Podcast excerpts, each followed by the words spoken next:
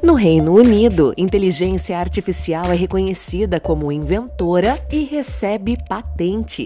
Este é o assunto do episódio de hoje do Tecnologia Agora, o podcast da Abipt. Paulo Foina, tudo bem? Conta pra gente que história é essa. Olá, Mila. Realmente, essa semana a gente foi surpreendido com o registro de uma patente em nome de uma inteligência artificial. Ela desenvolveu uma nova forma de embalagem usando fractais, que é um, um modelo matemático, e com isso essa embalagem, essa nova embalagem foi registrada em nome da inteligência artificial. Isso foi feito lá no Reino Unido. É, isso é um marco interessante, é um marco importante na pesquisa de inteligência artificial, porque agora a gente está tendo, é, provocando, aliás, é, é mudanças é, ou exigindo mudanças na legislação que nós temos. E que mudanças são essas, Foina? Até hoje, toda a nossa legislação, todos os marcos regulatórios, etc., sempre partiu do pressuposto que existe apenas uma entidade inteligente na, na face da Terra. O que convenhamos entre nós, que em tom de brincadeira, que os últimos eventos que a gente tem assistido, a gente começa a questionar se realmente nós somos inteligentes. É verdade. Mas o, é, sempre todas as leis, todas as normas se basearam numa premissa que era óbvia, não, não precisava ser explicitada, de que o único ser inteligente na Terra era o ser humano. Agora a gente começa a ter uma possibilidade de ter uma outra entidade inteligente além do ser humano, que são os sistemas com inteligência artificial. E isso vai exigir uma mexida em toda a, a legislação que nós temos. Por exemplo, o caso da patente o sistema de patente pressupõe que é um ser humano, uma pessoa que tem CPF, que tem RG, que cria uma coisa nova, um produto, um processo, uma ideia, uma marca, e que daí ele pode exigir a sua a patente para ele, o seu registro em seu nome, e com isso oferir é, renda, resultados financeiros. Não se imaginou que isso pudesse ser feito por um computador, né? como agora parece que está acontecendo. Outra situação é, que causa dilemas até éticos, por exemplo, se um carro autônomo, que é um carro dirigido com sistemas de inteligência artificial, provoca um acidente, quem é que é responsabilizado pelo, pelo acidente? O carro, o programador, o fabricante ou o motorista? Interessante essa reflexão. E como essas questões estão sendo tratadas no Brasil e no mundo? Nós estamos no meio de uma, no início ou no meio de uma discussão sobre legislação acerca de inteligência artificial.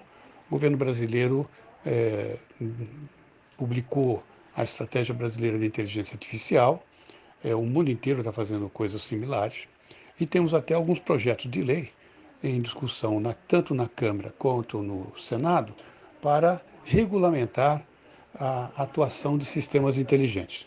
E como é que está sendo o desenrolar disso, Foina? Existem muitos obstáculos?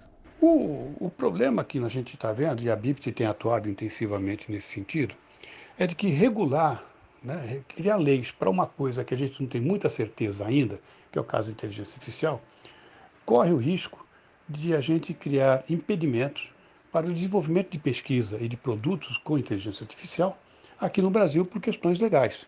E esse, esse impedimento não existia em outros lugares do mundo, o que fará com que a gente compre produtos, é, é, não possa desenvolvê-los aqui, compre de outros países, por restrições é, locais, restrições legais locais. Então, nós estamos pedindo para que no Brasil se faça a mesma coisa que está sendo feita em outros lugares do mundo.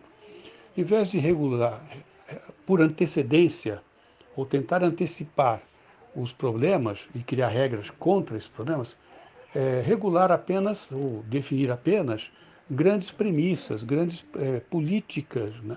é, grandes é, conceitos de inteligência artificial, como transparência, rastreabilidade, é, responsabilidade, algumas premissas desse tipo, e não criar detalhes de o que pode e o que não pode. Com certeza, qualquer tipo de definição detalhada agora vai cair em desuso daqui a pouco, porque a gente está mexendo com uma tecnologia que nós não temos certeza do que, que ela pode fazer. Aliás, ela pode fazer muito mais coisa do que a gente consegue imaginar hoje.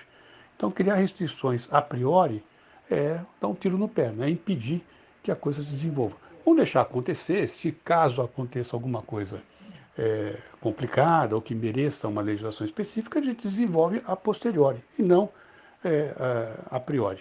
E a ABIPT tem atuado nesse sentido, né, Foina?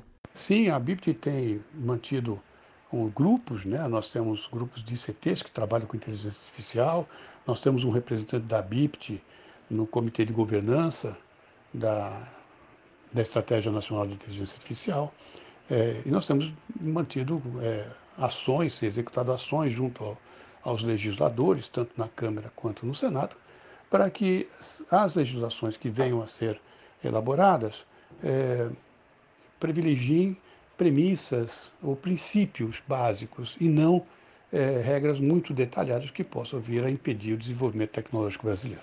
Foina, mais uma vez, obrigado por esse bate-papo.